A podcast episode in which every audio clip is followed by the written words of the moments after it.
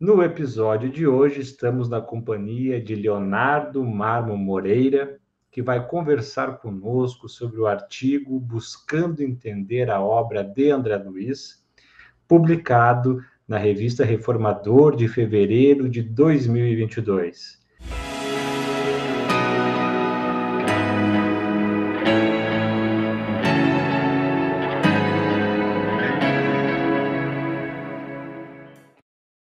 Então, Leonardo, seja bem-vindo, uma alegria poder falar contigo, meu amigo.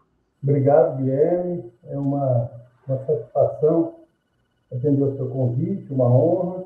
Agradecer muito o seu convite, toda a equipe do Reformador. É a oportunidade, né?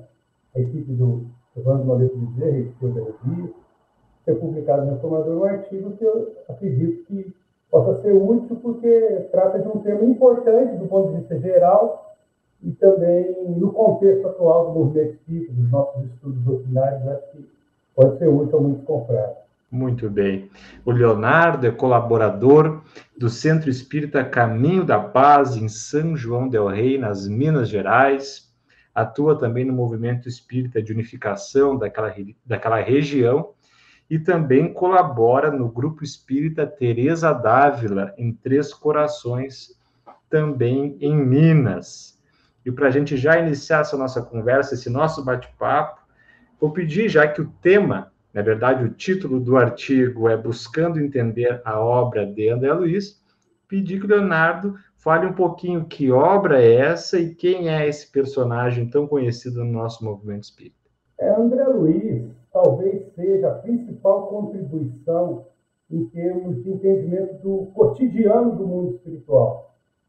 É uma obra subsidiária trazida pelo médico Francisco Xavier e que, de certa forma, não era totalmente inédita no seu estilo, porque já havia obras nessa, com esse tipo de abordagem, é, recebidas anteriormente. A gente poderia até dizer, antes de Kardec, o próprio Swedenborg, que depois seria convidado a fazer parte da Falange de Verdade. Mas o reverendo Dale Owen e outras obras muito importantes mas de uma forma em sequência, sistemática, contemplando um número maior de obras e, de, diferentes temas, com uma riqueza de conteúdo muito grande. Foi o primeiro esforço, assim, de mais, digamos, envergadura em termos de conteúdo a obra de André Luiz. Então, é um marco. É certamente um dos principais autores, uma das principais contribuições da obra é, do mediunato de Chico Xavier, e, e é um marco na história do Espiritismo, sem dúvida alguma. Eu diria que ah, Chico Xavier, a, a, vida dele, ele em si já é um autor. Né?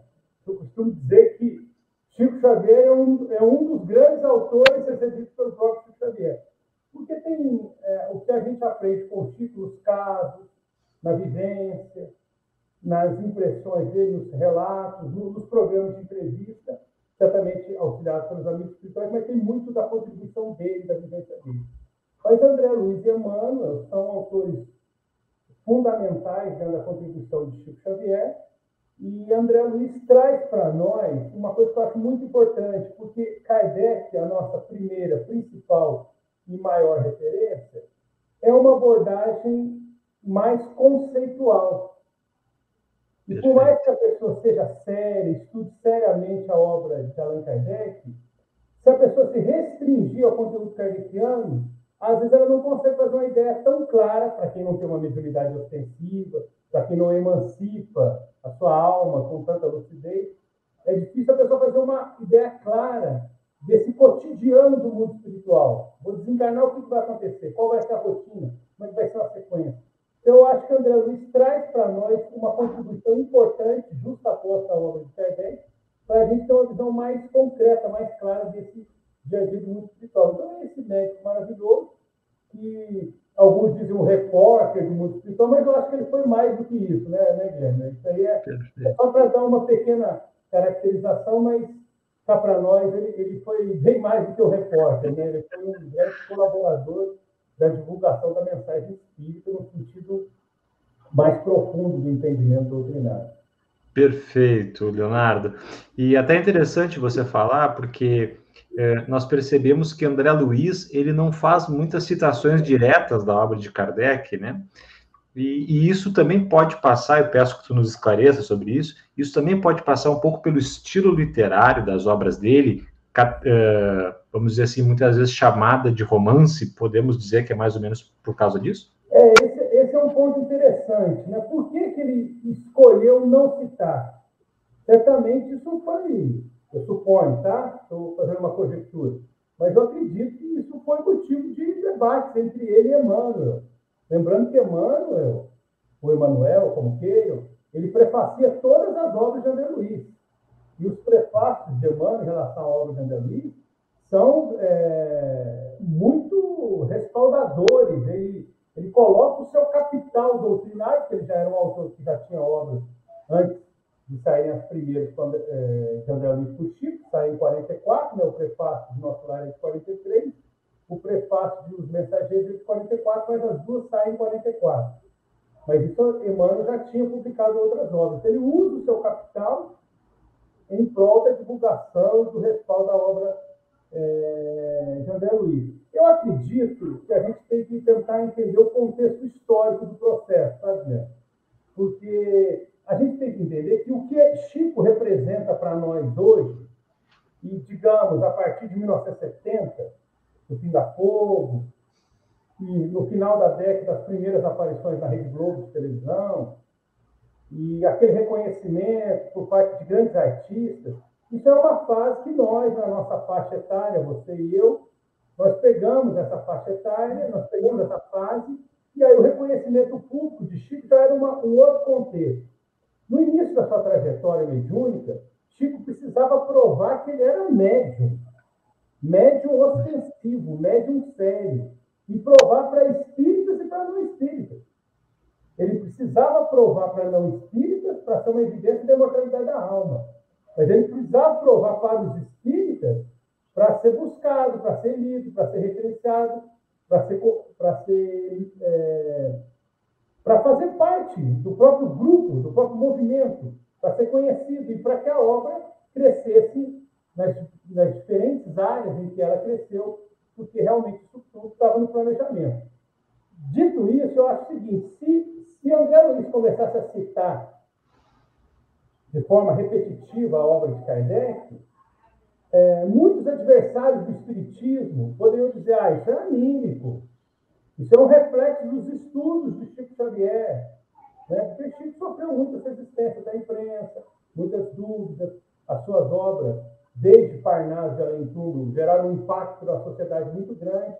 Então, é importante que ficasse claro para críticos, céticos, que realmente o fenômeno era autêntico. Se o Chico, se André Luiz citasse várias passagens de Kardec, poderia soar que aquilo ali era um reflexo anímico de, de, dos estudos de Chico Xavier. Então, essa é uma hipótese. O, outro fato interessante é o seguinte: a obra de André Luiz é um best-seller da literatura espírita, de toda a literatura espírita. Nosso Lar é uma das obras mais lidas, contando inclusive com as obras de Kardec. Então é interessante, e essa, e essa, esse, esse, essa tiragem tão elevada tem uma importância dentro do projeto vinculado ao médico Xavier. E um dos motivos para que essa obra seja tão divulgada talvez seja porque ela não usou excessivamente do jargão clássico do Espiritismo. Então ela se tornou atraente para não espíritas, simpatizantes ou curiosos. Porque, principalmente em nosso lar dos mensageiros, os dois, os dois primeiros, André Luiz conta de uma forma muito leve e atraente para o leitor que, que, é, que se interessa pelo tema. Porque ele não pede tantos pré-requisitos conceituais, ele não recorre tanto a um jargão. Então, o texto é autoexplicativo. E aí, talvez também entre um pouquinho nessa, no, no, final da sua questão, porque você já, já toca nessa questão do romance. Eu acho que essa questão do romance, às vezes a gente sente da parte de alguns confrades uma certa desvalorização ou até um preconceito contra o nome romance.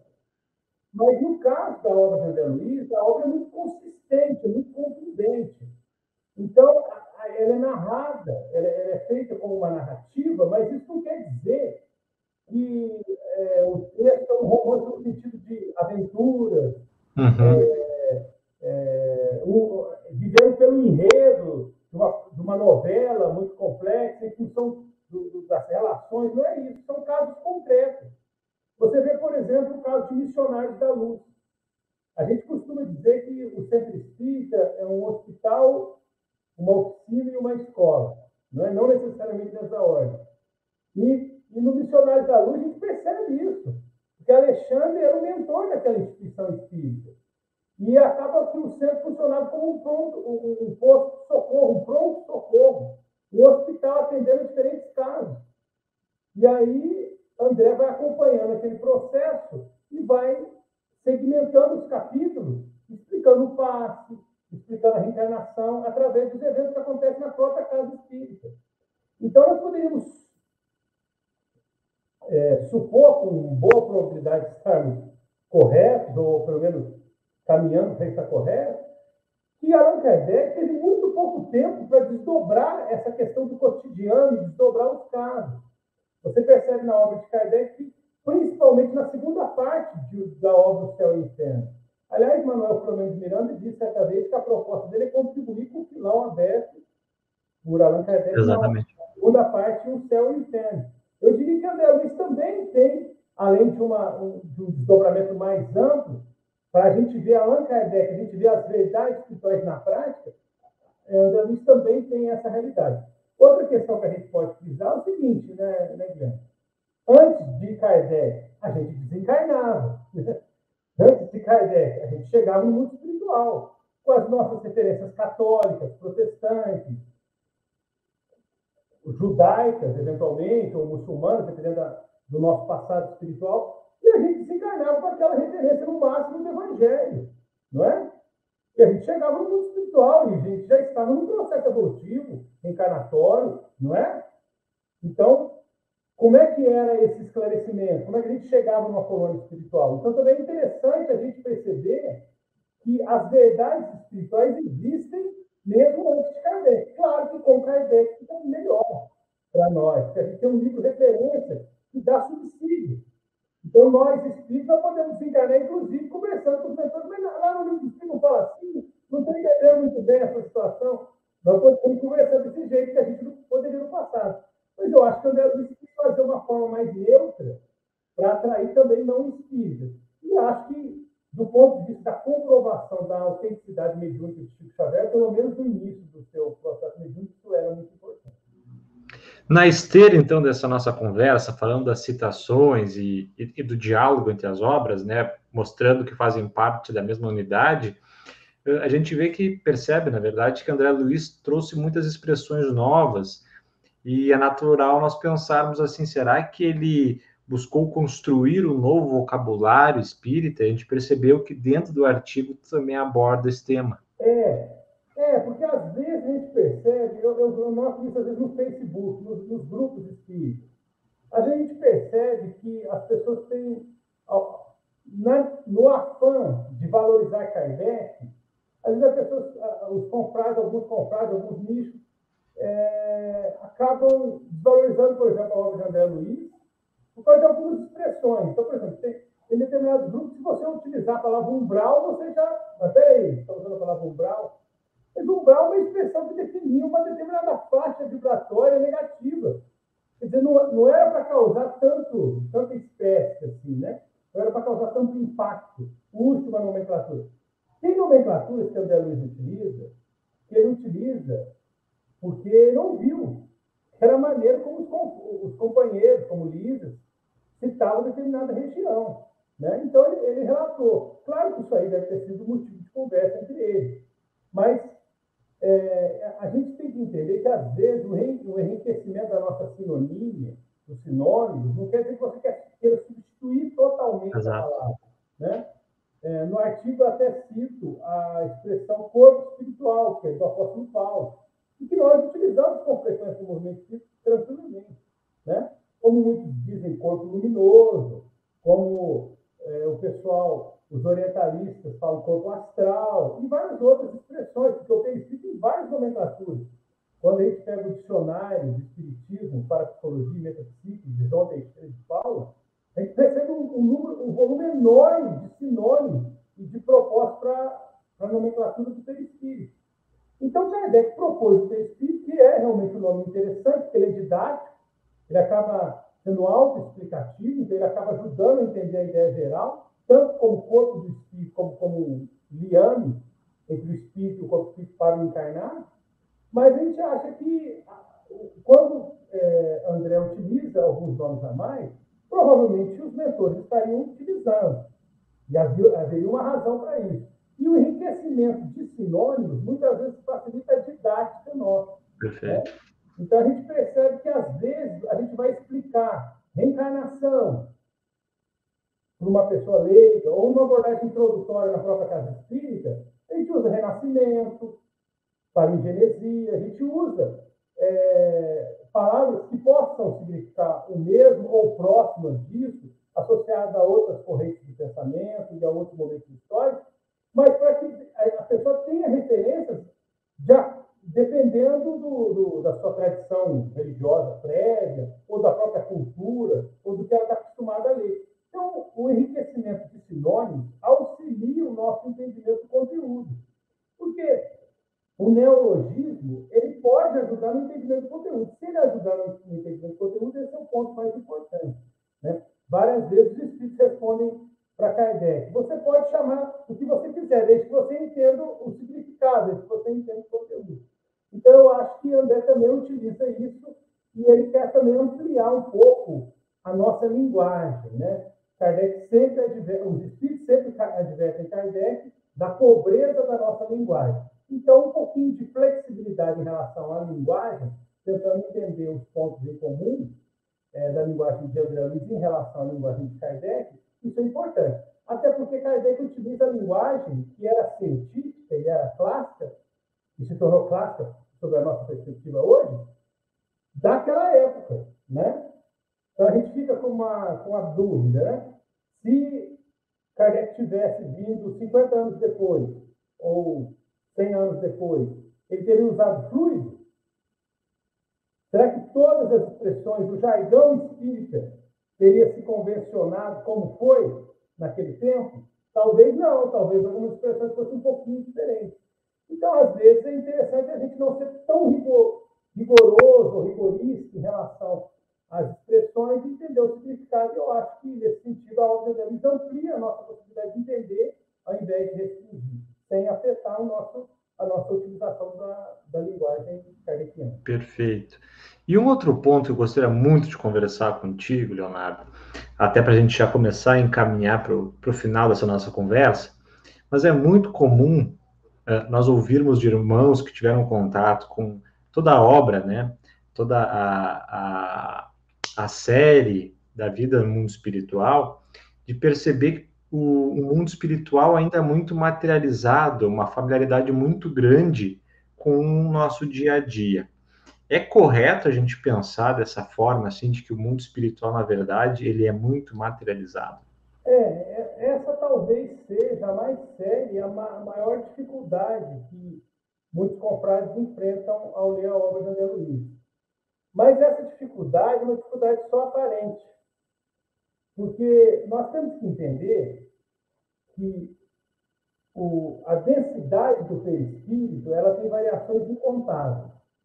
Porque incontáveis podem ser os estágios espirituais de evolução de cada um de nós. Não existem dois espíritos no mesmo degrau exato, na mesma condição espiritual exata. Existem espíritos com muita semelhança, com muita proximidade, mas exatamente não. No livro A Gênesis, Kardec explica que fisicamente, no corpo físico, somos todos iguais. O que elimina qualquer ideia de preconceito, qualquer ideia de racismo, qualquer ideia de. Em termos de matéria, no corpo físico somos todos iguais. Mas em perispírito, não. Porque o perispírito tem faixas vibratórias diferentes que dependem da evolução do espírito, ou seja, da condição intelecto-moral do indivíduo. Cada um é dado conforme suas obras. Por que, que eu estou falando isso? Se o perispírito tem variações de materialidade incontáveis, a realidade material que circunda esse perispírito, o entorno desse espírito, perispírito, dessa entidade, quando ela está desencarnada, também vai, ser, vai ter variáveis incontáveis. Vai ter variações incontáveis. E a gente tem que ter isso em mente. Se você ler a obra de Allan Kardec, é muito claro, o espírito necessita da matéria para atuar. Os dois princípios do universo são espírito e matéria. E o terceiro seria Deus, o que, o que criou os dois. Que é, que é a verdadeira trindade universal, como nos ensina o Espírito. Então, o que acontece? Quando a gente fala o mundo espiritual, é um jargão, uma simplificação. Porque o mundo espiritual também é um mundo material. Só que é uma matéria diferente, uma matéria mais leve, mais quintessenciada. É uma matéria que a, nossa ciência oficial, acadêmica, ainda tem dificuldade de detectar. Isso vai chegar em algum momento, mas nós ainda temos dificuldade. Mas é matéria, é matéria. E como o perispírito é muito variável, as faixas vibratórias do mundo espiritual também são variáveis. Né? As faixas vibratórias também são variáveis. Na carta de Paulo aos Coríntios, eu sei que você fez uma obra sobre Paulo, não é isso? Uhum. Verdade. Na carta de Paulo aos Coríntios, o Paulo fala de sétimo céu, que conheceu um homem que subiu ao sétimo céu, não sabe se foi do corpo ou se foi fora do corpo. Então, olha só, então sete faixas do mundo espiritual. As faixas são enumeráveis. Certamente, André Luiz tinha que relatar um, uma faixa vibratória. Isso também deve ter sido motivo de discussão. E cá para nós, se fosse uma faixa muito fora da realidade da crosta, ia ser uma, uma zona espiritual que seria encontrada por, por uma micro-minoria. A maioria de nós ainda está muito, muito ainda estamos muito vinculados é, aos hábitos, ao terra-terra, à rotina, a vícios, à materialidade do corpo físico. Então, ainda temos dificuldade de desprender desses hábitos ao desencarnar. Daí as sensações físicas, porque o nosso perispírito está mais materializado. E André, nas obras, no conjunto das obras, se você pegar libertação, se você pegar é, Entre a Terra e o Céu, libertação especial, também no mundo maior, você vê que as faixas vibratórias vão variando muito. Para os mais evoluídos e para menos evoluídos. Então, desde é, nosso lar, ele tenta mostrar para nós o intercâmbio dessas faixas vibratórias, mas ele deu uma referência. Então, eu acredito que não deveria surpreender tanto para os amigos que leem a obra de André Luiz a materialidade do mundo espiritual. Por outro lado, a gente poderia perguntar, mas como é que você acha que deveria ser? Porque sem Kardec e André Luiz, a nossa visão de mundo espiritual é muito mitológica. Às vezes, alguns comprados têm dificuldade de entender André Luiz, mas a gente pergunta, mas como é que você imaginaria? A pessoa não sabe. Então, a gente acha estranho alguma informação de André Luiz, mas não tem nenhuma outra é, opção. Né? Nós viemos de doutrinas que achavam que o apóstolo Pedro estava lá numa estação ferroviária ou rodoviária, não é isso? Ou que quando ele lavasse o salão, é chovia, ou a pessoa estava sentada direito do pai. Ou seja, tudo que diz respeito ao mundo espiritual era negado. Era um mistério. E um, um detalhe interessante né, nesse sentido é que a obra de Luiz é corroborada por outras obras. Por exemplo, Memórias do Suicida de Dom Ivone Amaral Ferreira foi recebido em 1926. Em 1926, Chico Xavier não era nem espírita. Ele se torna espírita em 1927, porque ela recebeu as narrativas. Eu comento isso de passagem no artigo. Ela recebeu as, as narrativas em 26. Só depois de 30 anos é que o livro sairia pela Federação Espírita Brasileira, a partir da revisão de Leon Denis. As narrativas tinham sido recebidas em 26, Caminho Castelo Branco. Depois, Leon Denis dobraria, livro só sairia depois, mas as narrativas já tinham sido recebidas. Por que eu estou frisando isso? Porque em 26, nem Ivone tinha lido André Luiz, nem Chico tinha lido Ivone. Porque alguns falam assim, não, mas às vezes a pessoa lê, o médium lê a obra e se sugestiona. Não, Memórias e a obra da Dona Ivone, ela não tinha a obra de André Luiz para ler. E Chico também não tinha da Dona Ivone, porque ela recebeu, mas não publicou. Além de outras obras. Então, eu acho que essa questão da materialidade é, é porque a gente ainda não entendeu que as faixas vibratórias, as variações de níveis vibratórios dos perispíritos e, por consequência, dos ambientes espirituais que esses perispíritos vão habitar, que esses espíritos esses perispíritos vão habitar no mundo espiritual, são muito variados. No prefácio, acho que do Nos Domínios da Mediunidade, Emmanuel, apresentando a obra de Luiz, ele diz que as variações intelecto-morais e culturais de um europeu, de um habitante de Madagascar, de, de, várias, é, de vários rincões da Terra, são impensáveis, são quase inatingíveis para nós. Dentro dos, dos habitantes atuais da crosta, a variação cultural, intelectual é muito grande. Como é que nós vamos colocar todo mundo no, no mesmo lugar? Seria voltar às ideias anteriores, né, de doutrinas que nós respeitamos, mas que nós já superamos, e que ó, só, só tem dois destinos possíveis, ou três.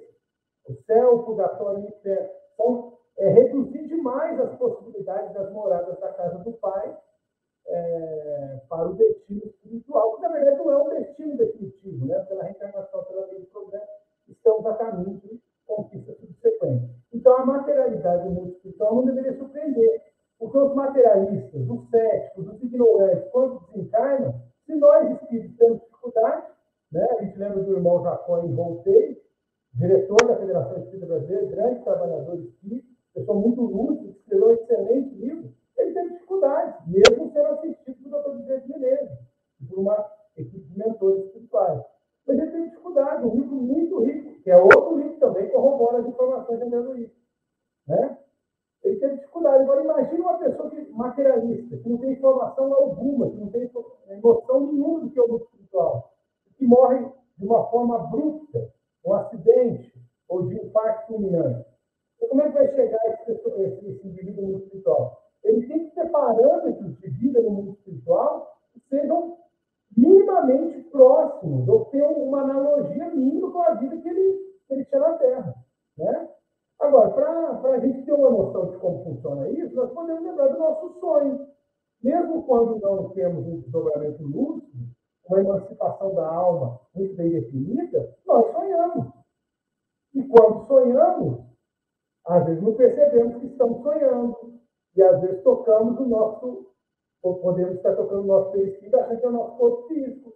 E temos a nossa imagem, a nossa própria auto-percepção, não é isso? E não percebemos que a gente está sonhando, está dormindo, como muitas vezes não percebemos que a gente é, desencarnou, devido à materialidade do perispírito e de alguma analogia com a vida na Terra. Então, se a gente prestar um pouquinho atenção na variação cultural e nessas questões das emancipações da alma, que todos nós temos desde em baixo grau, no caso do sono barra sonho, nós conseguiremos entender que realmente as variações de materialidade espiritual relatadas na obra de André Luiz são compreensíveis, tanto para as faixas mais intessenciadas, como para as faixas mais grosseiras.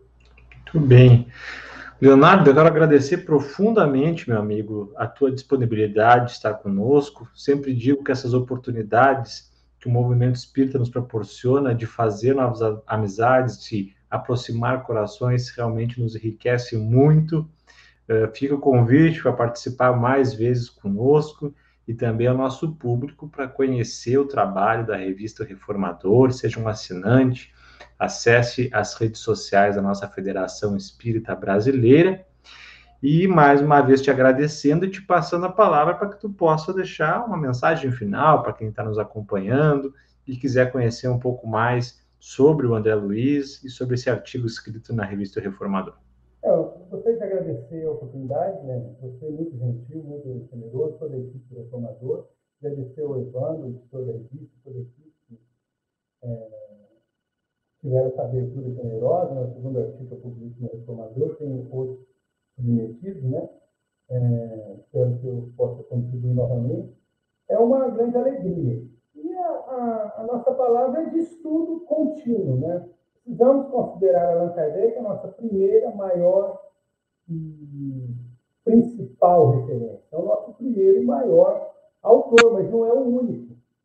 Não é o único. Então, o Espiritismo ele evolve. E estudando Kardec, nós conseguimos compreender melhor Allan Kardec. Assim como estudando Kardec, a gente consegue entender nuances da obra de André Luiz. Então, André Luiz é uma obra subsidiária importante que pode aprofundar, pode ajudar nas nossas bases kardecianas e nosso entendimento doutrinário. Acredito que esse é um caminho, um caminho do meio. Né? É, nem nem um rigor que exclua outros autores, outras contribuições, estudar só na Kardec, acho que é um, um, exagero em termos de ortodoxia. E também nem aquele espiritualismo totalmente permissivo, em que a gente não tenha um, um rigor crítico, uma análise, uma, uma fé raciocinada, o controle da concordância universal dos ensinos dos espíritos. Acredito que esse é o melhor caminho e certamente a obra de André Luiz pode contribuir bastante para a gente. Eu agradeço muito a oportunidade e peço perdão por os equívocos, né? porque certamente cometi alguns. Então, peço desculpas para os irmãos, mas o importante é que esse é um tema realmente relevante na nossa formação no nosso desenvolvimento doutrinário. Ou seja, o controle da concordância universal dos cientistas pós-Kardec. Ou seja, estudando Kardec e avançando com as obras subsidiárias de valor, e certamente a obra André Luiz é uma delas. Então, muito obrigado, Leonardo. Muito obrigado a você também que está nos acompanhando. Gostou? Quer saber mais? Então, acompanhe o podcast Reformador nas plataformas e nas redes sociais da nossa querida Federação Espírita Brasileira. Até um próximo episódio. Fiquemos em muita paz.